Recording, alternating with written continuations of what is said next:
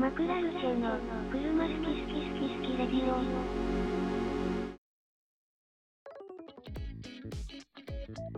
こんばんは。こんばんは。はい、えー今日も始まりました。車好き好きラジオ。ポルシェの911に乗ってます。佐々木です。えー本日は、車走らせたいときってどこ行くというテーマで話していきたいと思います。えー本日のメンバーは、えーこちらの方です。はい、こんばんは。アコードユーロ R に乗ってます。北川です。はい、えー、ということで今日は2人でお送りしていきたいと思います。よろしくお願いします。お願いします。マクラルチェの車好き好き好き好きレディオは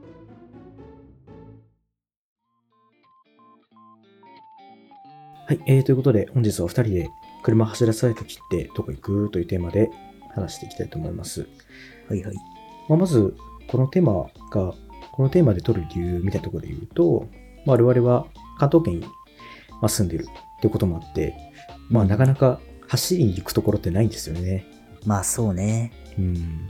まあましてやまあやっぱね、あの、学生でもないからさ、そんなに時間もないし、ね土日もね、混んでるしね。うん。なので、こう、パッとち近くの山行こうかなみたいなことができない環境で、まあ、どうしても走りに行くときってこう気合い入れて、ちょっと調べたりとか、うんうんうん。100キロぐらい走ってから、ちょうど、ちょっとやっと山道だねみたいなそうね。ところだったりするんで、まあそんな感じで走るところが少ない環境なんで、まあもしかしたら聞いてる方々、関東圏に住んでる方も、とか、まあ、都市部に住んでる方いらっしゃるかもしれないんで、まあ、今回はこの道が良かったなとか、こういう道行ってみたいんだよな、みたいな話っていうのを、まあできればむ道の名前とかも出しながらお話しできればと思ってます。はい。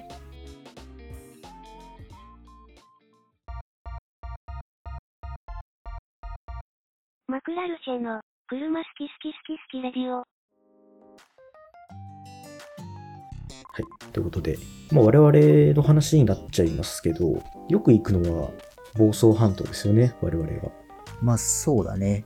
本当に走りに行くっていう目的だったら暴走結構よく行くね。うん。まあ、やっぱり、アクアライン通ったら、割と、まあ、すぐ、ワインディングだったりとか、うん。本当になんか、関東にいるような感じがしない環境というか、そうね、なんか、な、うん。なんだろうね、別になんかと、まあ、あの辺に住んでる方もいらっしゃるかもしれないですけど、うん。なんていうんだろう、こう観光地がこう密集してて人がごちゃごちゃいるっていう感じでもないし、かといって、うん。まあ、なんもないわけでもないからね、ちょっと、ままあ、ね、アウトレットありますしね。あ、奥の方行ってちょっと、はい。そう、通り越して、そうそう、真ん中の方とか行ったりするんですけどね。まあでも、千葉の道っていうか、まあ、房総の道はいいとこ多いですよね。そうね、なんか、そんなにかっちり決めなくても、行きたいところ何個か出してそれを結んで、ナビ通りに行くだけで結構うんうんうんうんうん。広くて、なだらかなうんうんこうカーブが続いてるみたいな道は多いイメージはありますね。まあ、道で言うと、この間、まあ、911とロードスターで走ったりしたんですけど、そこが、もみじロードっていうところ。もみじロード。あ、そっか、もみ覚えてますか？じロードね。うん。そうも。みじロードあった、ね。もみじロードはすごい好きなんですよね、あそこ。よく行くの？もみじロード何回か。でも房総行った時は結構行ってますね。えー、なんか、俺は初めてだったけど、まあ、よかったですね、確かに。なんていうんですかね、結構なだらかなんですよね。うん、なんかって、いうよりか個人的にはだけど、この、こちょこちょ道が続いてるっていうよりは、割とまっすぐな道で、こうビューって行って、そのままこう中速で、こうカーブを気持ちよく曲がって、は。うん。あとはまあまっすぐみたいなのが結構好きで、そううんそういう感じだった。あんまりこう、うんカーブがきつくない道で、まあ、その、人の車だったから、あの時は、そんなにまあ怖911怖がらずに、そうそうそう、運転できるようなうん道が良か。ったかな。まあ、もみじロードっていう名前だけあって、紅葉の季節は混んでるみたいですけど、まあ全然、それ以外の季節は、正直ね、全然いなかったですよね、車は。まあそうね。一台だけまあ、何でしたっけあれ、プリウスアルファが 前にいて、途中で、あ すごいなんか、はい、攻めた走りをするプリウスアルファがいて、うん。その時笑っちゃいましたけど、すげえっつって。まあ、地元まあの人だろうね。ほぼほぼ。意外となんか、首都高とかと比べると、その、走りに来てますみたいな、こういう、ああ。うるさい車とか、うんなんだろう、もう峠最強みたいな、わかんないけど、っていう車は別にいないし、そうですね。はい。別に僕らもね、そんな攻めたりとかもしないんで、そうですね。楽しく。まあ気持ちよく走れますよね、ぐらいの。うん。うん。そう、そこがいいですね。放送はいいっすよね。うん。あの、あれも、マザー牧場とかうん。もあって、あそここの間来ましたけど、あの、終演っていうか閉園時間の1時間前ぐらいになって、そしたらもう時間がもうあんまないんで半額でいいですよってもらって、800円か700円ぐらいで入って、そうなんだ。そう、そうそう、アイス食って、牛見て、そう、すげえ景色みたいなそんぐ。らいなんか、あれだよね。まあ、ある程度目的があった方がやっぱ行きやすいっていうのはあるよね。あんまりこう、うん。言っちゃあれだけど、田舎すぎるとさ、本当に道は、まああるんだろうけど、うん本当に走ってコンビニでちょっと休んでみたいな感じになっちゃうけど、はいはい。暴走はわりかしこう、要所要所にあの、蜂蜜の工場とかさ、結構良かったじゃんああ、はちみつのコースよかったですね。だからなんか、こう、ちょいちょいこう、面白そうなところが点在してるから、うんうん。さっきも言ったけど、それを目指していくだけで、まあ、気持ちよく走れるって感じですよね。確かに、自分のルーティングは基本的には、ワインディングをピックアップして、そこを、まあ、リエゾンでつないで、そこの近くにある、そういうスポットを見つけて行ってるっていう設計をしがちですけど、うんボスはすごいそれしやすいですよね。しやすいよね。ちょうどなんか30分、40分ぐらい行くとあるしね、なんか。そうそう。そうなんですよね。蜂蜜のとこ良かったな。蜂蜜工水房。美味しかったね。なんか出来たてっぽかったよね、なんか。蜂蜜の話になっちゃうけどさ、なんか、本当にスポーツカーいなくて、マジで家族連れとかカップルとかしかいないさ、ポルシェとロードスターでさ、でおっさんポルシェの三人が 目つぶって蜂蜜食べ比べして、あこれいいっすね、みたいなって。買うっていう蜂蜜を。買うっていう。そう。まあ構。想はそうですね。確かに。なんか、なんか言っても別に飽きないし。うん。うん、いいとこですよね、本当にね。まあ本当に前も言ったけど、あの、レンタカーとかでさ、前ボクスと一緒に乗ったじゃん。ああ、それも暴走行ったな。そうそう、ん東京出て、東京のどこだっけあれ。まあ都内本当の都内で借りて、ね、まあ、はい。アクアラインで行って、その時距離制限あったから、まあちょろちょろって走って帰ったけど、まあうん1日で行って帰ってこれるから、レンタカーとか、まあ時間制限があるものでも全然回れる。全然来ますね。うんそう。まあ、それこそ演歌でボクスターを借りてね、帽子買う前にちょっとうん行ったんですよね、一回ね。あその時行ってたと思うんですけどね、この間、あの、梅の季節だったんで、ああ。911とボクサー行ったのが、あそこ、なんか梅が綺麗で有名なところ、まあ、屋台も出ているような、うん。ダムの周りっていうか、湖の周りみたいなところでしたけど、結局止めれず、割とすぐ出ちゃいましたけど、あそこも良かったですよね、止めれたら。なんか混んでたけど、もう本当あそこだけだね。そう。あれ止めれたらよかったな。うん。そう、だから季節、例えばさっき言ったもみじロードとかも、まあ、混んでると思いますけど、これの時期行ったら気持ちいいだろうし、うん。梅の季節はね、この間行ったあの、ちょっと名前忘れちゃったんですけど、あの、お,、ま、お祭りやってるようなダムの海、湖の周りで、っていうようなとこもあるし、割と1年通して雪もそんな降らないし、本当に関東の人間としては暴走はありがたいね。走って楽しい、うん行って楽しいところですよね。まあ、そうね。結構、あれだよね。一日時間があるときだったらめっちゃちょうどいいって感じだけど、うんうん。あの、本当に仕事終わり、なんかたまにあるじゃん。仕事終わりちょっと走りませんみたいな。やつあるんですけど、僕たち、あの、普段こう、まあ、家とかね、会社で仕事してて、まあ、6時、7時に仕事が終わりますと。うん。で、まあ、12時、1時ぐらいに帰ってこれるぐらいの感じでちょろちょろって行くってなるとちょっと暴走、ちょっと多いじゃん。っうん。てなった時にどこ行く？場合はね。まあ、我々はやっぱ、まあ、首都高に行きますよね。結局ね。そうなっちゃうよね。うん。まあ、かっ飛ばすっていうよりかは、まあ、普通に、ね、走ってるだけですけど、うん。あの、パーキングエリア繋いだりとか、うん。意外とその封鎖してる時には行かないですもんね。行かないね。ほんと、火曜日とか、そうそう、なんか謎の土平日にもう、全然行ったり、してますけど。大黒も本当に休憩してる人しかいないみたいな。うん。そう。自分としてはちょうどいいんですよね。大黒とか、その、まあね。まあ、これもちょっと、まあ、言ってしまうと自分はあのね、千葉県に住んでいて、大黒に行くのには一都越えないといけないっていう 感じなんですけど、まあ、湾岸線を使うんですけど、自分は。で結局夜に出るんで、そんなに混んでないんですよね、もう全体的に。まあそうねうん。だからすごい、車に優しいドライブができるんですよね。夜。水温が上がらないドライブね。そうそう。911はちょっと、911は99からなかなかね、難しいところあったりするんですけど、本当に日本のアウトバーンみたいな感じで、まあ、速度無制限出してるわけじゃないですけど、まあちょうど3000、4000回転の間ぐらいで巡航して気持ちよく走るみたいなこともできますし、C1 入っちゃえば、ちょっと、なんていうんですかね、テクニカルじゃないですけど、ちゃんとコーナーもあって、うん。まあ都内だったらね、あそこぐらいしかないですからね。まあそうね。なんか結構個人的に首都高が好きなのは、わざわざ来てる感があるっていうか、あそこにしかない景色が結構多いじゃん。都内の、ああ、確かに。こう、夜景をさ、縫いながら行く感じとか、うんうんうん基本的にその、それこそ房総行きますとかさ、埼玉の方行きますとか、佐々木だったら、あの、箱根とか湘南の方行きますってなったら、まあ、マジで通るだけだけどさ、夜だったら空いてるし、まあ景色もいいし、まあ、ちょっとこう景色眺めながらゆっくり走って、あの、うんパーキングエリアでちょっと喋ったりとかするっていうのがいいですよね。一見治安悪そうに見えるけど、実はめっちゃ平和なことしてるよね。うん。そうですね。まあ集まりやすいし。そうそうなんですよ。うん。確かに、あの景色って、なかなかそうですよね。見れないですよね。見れないね。都心はその、いわゆるバイパスみたいなのないじゃないですか。高速みたいなところって。だから、首都高でしか見れない景色は確かにありますよね。うんなんか何回行ってもやっぱいい。んだよね。うん。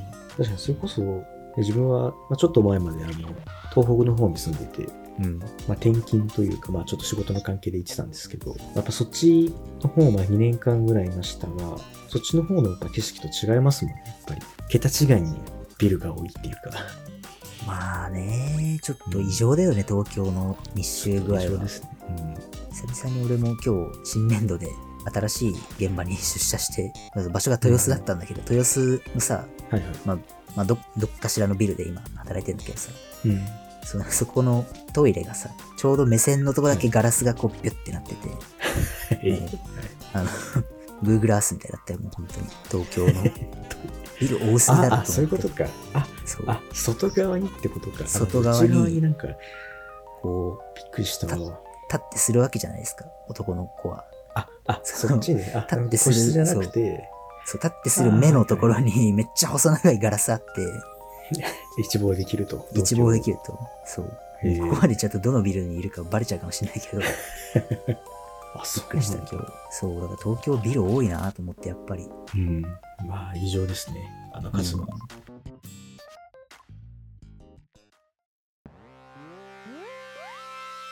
マクラルシェは、車、好き。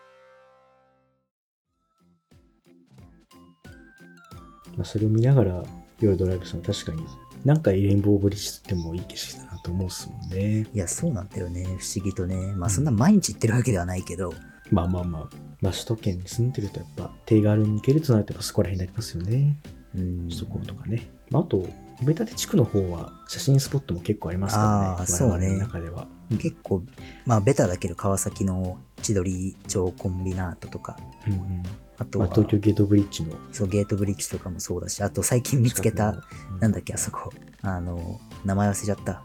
ゲートブリッジを見ながら写真が撮れる、風風車があるまっすぐな道のところ。あそこね。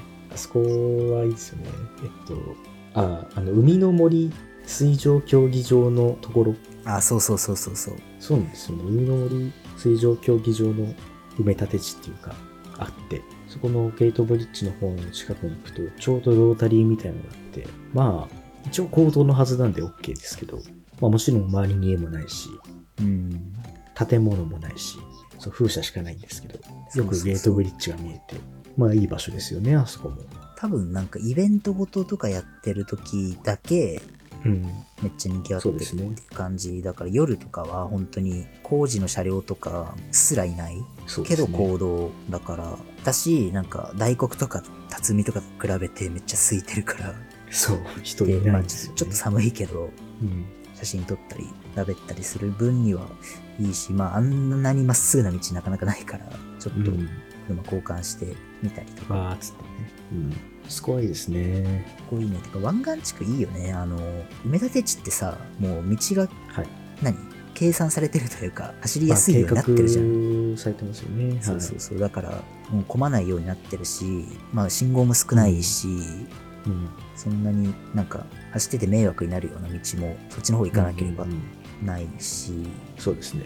私もあの、ちょうどその千葉の佐々木んちと俺んちの本当に、まあ真ん中というか、うんうん集まるとしたらあの辺が多いから、確かによく行くな。そうですね。よく行きますよね。意外と。うんもう、なんていうんですかね。最後はあのローソンみたいなの決まってますもんね。なんか半分ぐらいに。ねボートストアね。そう。なんでまあ、そこら辺かな。でも、そこ以外となると、なかなか、あ写真撮るとこはね、結構ありますけど、うん。まあなんか写あんまり写真撮るって言うてもねって感じなんだよね。もう最初だけなんだよね、うん写真撮るのって。まあでも、ね、見たことある911買ったから、そうそう、911買またなんか、行って、そうそう。だけど、きたいですけど、そうそれに比べると、さっき自分が言った、東北に住んでる時うんは、良かったんですよね。結構。そのまあ、まあ、仙台に住んでたんですけど、はいはい。まあ、仙台から、仙台もコンパクトシティなんで、山が出てくるのは本当車乗って15分とかで出てくるんですよ、もうすでに。そんなトンネル抜。けたらもう、その山やここみたいな。うんで、そこから、まあ、お気に入りのところがあって、自分の、まあ、そっちの方まで、まあ、休日とかはよく行ったりしてたんですけど、やっぱりあれぐらい近いといいですよ。そういそう走るとこというか。あの、一回、まあ、バイクも一緒に行ったけど、あの、バンダイアズマ？バンダイアズマスカイライン行はいはいはいはいはいはいはい。ったんだけど、すごいまあ、あれ、あれは何県？宮城県と福まあ島県か、福島と、福島ですね。まあ、福島かまあ、そうだね。そう行ったけどね、あの、普通にめっちゃ遠かったよ。こっから行ったら。うん。日帰りは無理だったね。自分が仙台住んだ時は、その蔵王の方によく行ってて、あそう、蔵王コスモスラインっていうところをよく遊び、まあ、一人で 車で行って、うんその時は S3 でしたけど、車で行って、まあ、ちょうどいい展開場があるんで、ちょっと展開して遊んだりとか、まああと、山形に知り合いが住んでたんで、コスモスラインもそうですけど、エコーラインもよく走ってたし、高ラインね。うん、天童のあの道の駅に行って、はいはいはい。そこで待ち合わせたりしたりっていうのをよくやってて、そこまでの道も信号がないんですね。仙台を抜けたら山形まで信号なしみたいな感じなんで。やっと気持ちいいんですよね、走ってて。渋滞もないし。そうなんだよね。信号がないということは交差点がないということなので、うん、混まないんですよね。混まないんですよ。うん。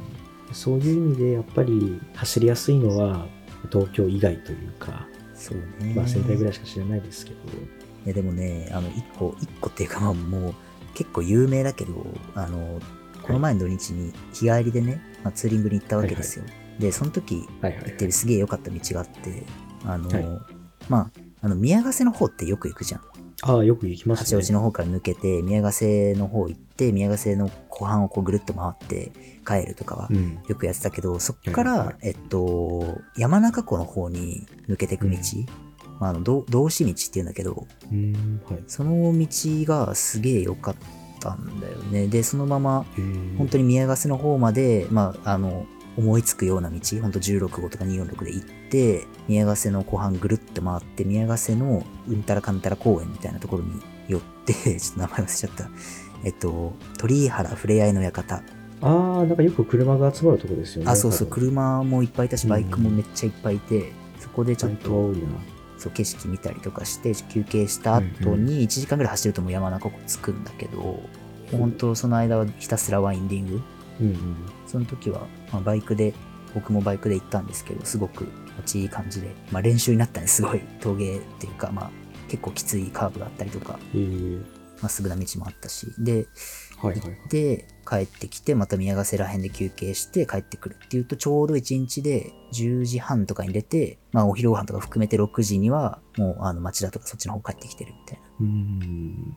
で、200キロ ?100、片道100ないくらい。はいはいはいはい。これまた自分の車で行ったら面白そうだなっていう感じだったんですよね、すごく。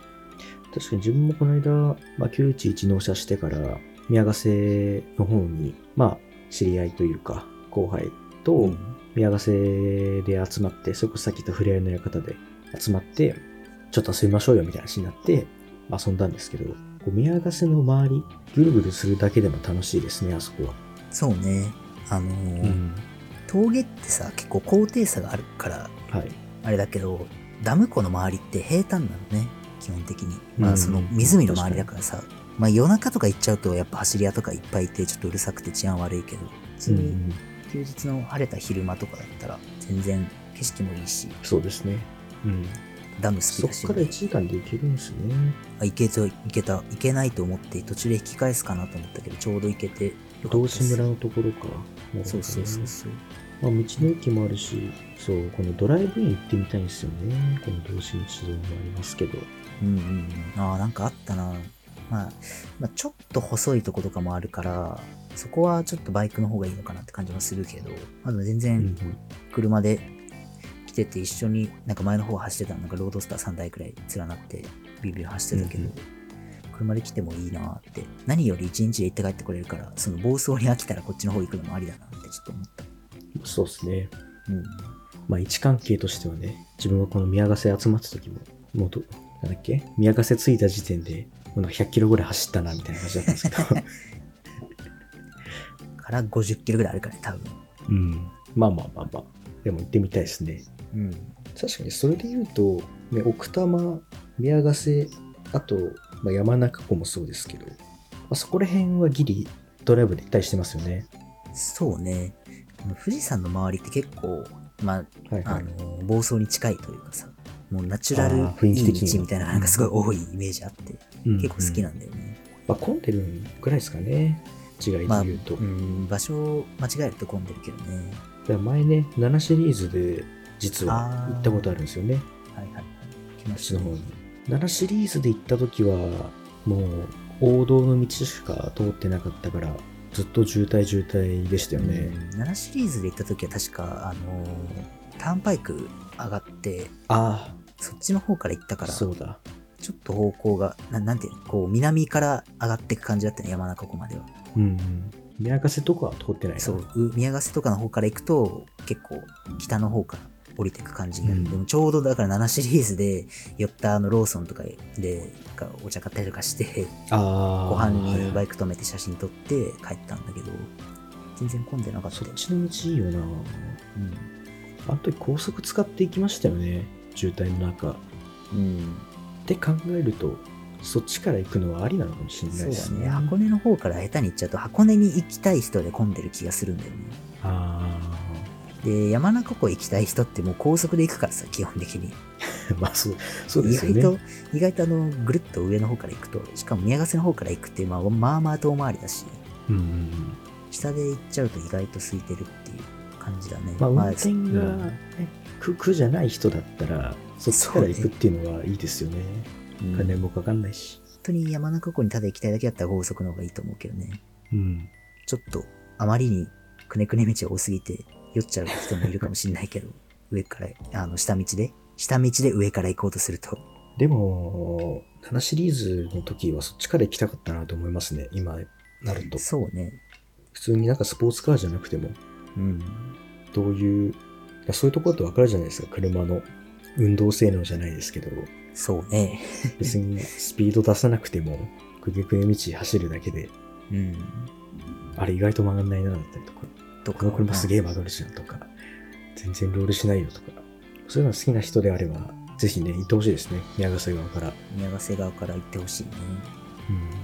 うん。うん。なんか意外と車で来てる人、まあいたけど、やっぱね、なんか、64ぐらいでバイクだったんだよね、割と。だから結構バイカー界隈では、まあ有名なのかなって感じだけど、車はまあいたっちゃいたけどって感じだったから、車で行っても結構意外と知られてないのかなって。うん。マクラルチェの、車好き好き好き好きレディオ。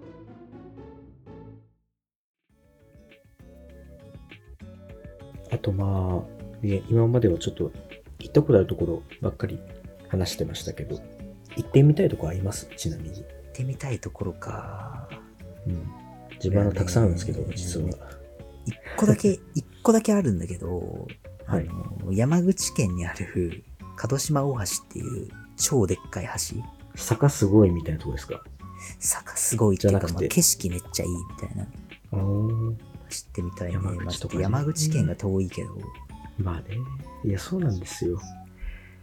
このチューブとか、ブリヂストンのインスタかなんかで、うん。ブリヂストンが選ぶ名道路みたいなやつがあるんですよ。ほうほう。景色のいい軽症路みたいな。もう面白いぐらい西日本ばっかりですもん。そうなんだ。うん。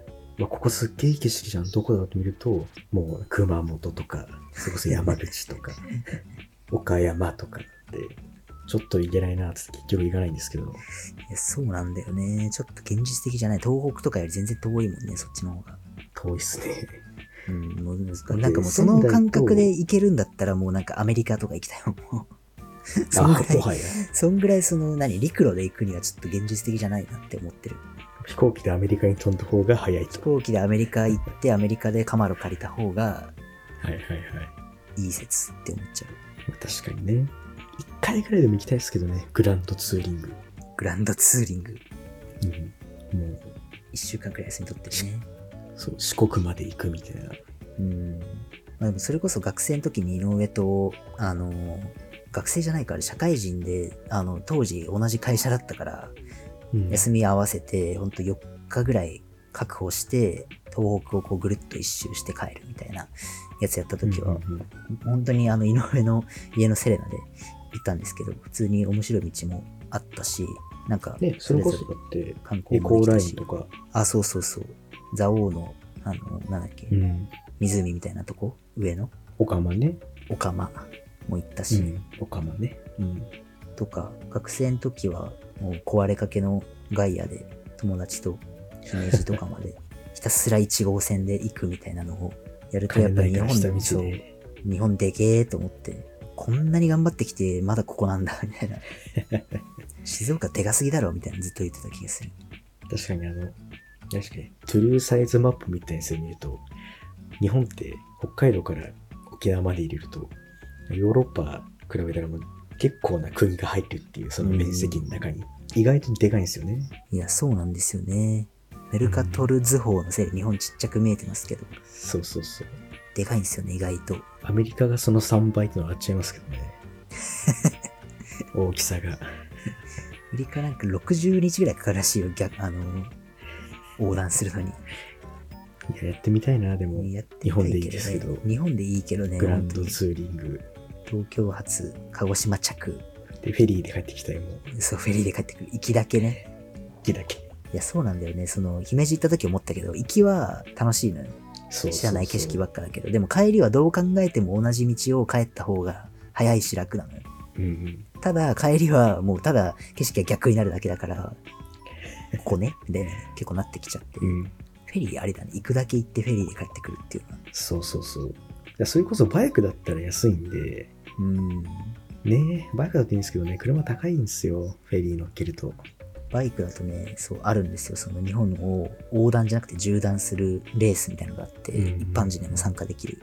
特定の道の駅をこうチェックポイントとして置いてあって、そこでこうなんかスタンプかなんかもらって、あの、一応、それこそ、あの、相模湾の江ノ島とかその辺から石川県の海岸までのタイムをこう競いますみたいなのがなんか一応あるらしくて。パニ高ならぬ、絵の石みたいな、そうそうそう。絵の石ラリーが。ちょっと面白そうだよね。なんかそれ勝手にさ、車でさ、同じようなことやっても面白そうだよね。チェックポイントの人を雇って、チェックポイントの人雇ってっていうか、勝手に決めて、チェックポイントを。チェックポイントの人を雇うのをめっちゃ出さないと多分来てくんないよ。3000円しかもとかじゃ来てくん5ない。人しかいない。わーつって、来た来た来たつって、スタンプもらって、じゃあ、飯でも食っていきますかつって。やりたいね。確かに、下からう上っていうか、その、江ノ島から石川ぐらいだったら、全然なんか、うん。想像ができるもんだ。一泊うんうん。ありだな。だから意外と、日本って横移動は渋滞するイメージあるんですけど、縦移動ってあんま渋滞するイメージなくて、あー、確かにね。だから、まあそもそも横にしか高速がつ、多分ね、あの、通ってないっていうのはあると思うんですけど、うん。確かに縦に行くっていうのは結構盲点だった気がしますね。盲点だったかね。盲点だったかわかんないけど、まあ、新潟とかの方、行く方がストレスはないよね、正直。あの、うんうんうん。愛知とか行くよりはそうですね。混まないし。まあ、混むって言っても、神奈川出るぐらいまでだけど。うん。あと自分の行ってみたい道で言うと、ね、茨城県なんですよ。もう、有名なワインでいっぱいあるんですけど、そうなんだ。なんか言ってるよね、最近うん茨城行きたいって。そう。まあ一番行きたいのはね、表つくばスカイラインなんですけど、はいはいはい。そこからどんどんビーフラインとかフルーツラインとかつないで、ほんの言えば福島あたりで、まあ終わらせて、なんか海鮮でも食って帰ってくるみたいな。なるほどね。うん、そう。なんちゃらライン言いがちだからな、結構。道。そう、なんちゃらラインの、まあ分かりやすいんですけどね、逆に。うん。だから、関東の中で、まあ、関東の中で唯一、ちゃんとそういうなんとかラインが充実してるのがやっぱり茨城と房総。はいはいはい。うん。確かにな。だそうから考えると、茨城も房総開拓したい。結構コスパいいね。コスパいいですよね。まあ、アクアライン、アクアラインできたからね、いいですけどね。うん。まあ、ただ、なかったら行ってないもんな。気をつけないと、木更津まで8時間かかるので、注意してくださいということで、そうですね。まあ、その話聞きたい方はぜひ。ぜひ、第何回か忘れましたけど、アクアライン、そう、第7そう、アクアライン通過するのに8時間かかった話ってのがあるんで。ありますので、第39回だな。サムネ詐欺ではないので あの聞いていただければわかると思うんですけど、ガチなんで、ちょっと本当に年末年始とかゴールデンウィークとかはちょっと皆さんも気をつけてください。うん。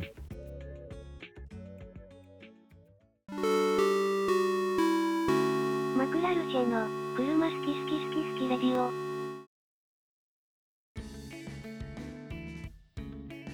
はい。ということで、ということで、はい。まあ、本日は車走らせるとき、はい。車走らせるとき、どこ行くっていうテーマで話してきましたけど、はいはい。まあ、振り返ってみると意外といろんなとこ行ってますよね、我々も。まあそうね、こう、頑張ってうん探してはいるよね、常に。関東近辺、東北あたりは。うん。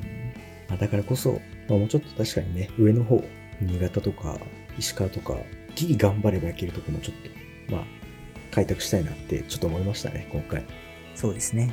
うん。ということで、まあ、皆さんもこの道が良かったとか、こういう道走ってみたいというのがあれば、ぜひ、まあ、道の名前も添えつつ、アンケートとか、まあ、コメントを、ま、残していただけると、えー非常に喜びますので、ぜひ、Spotify でお聞きの方は、お答えいただければ、えー幸いです。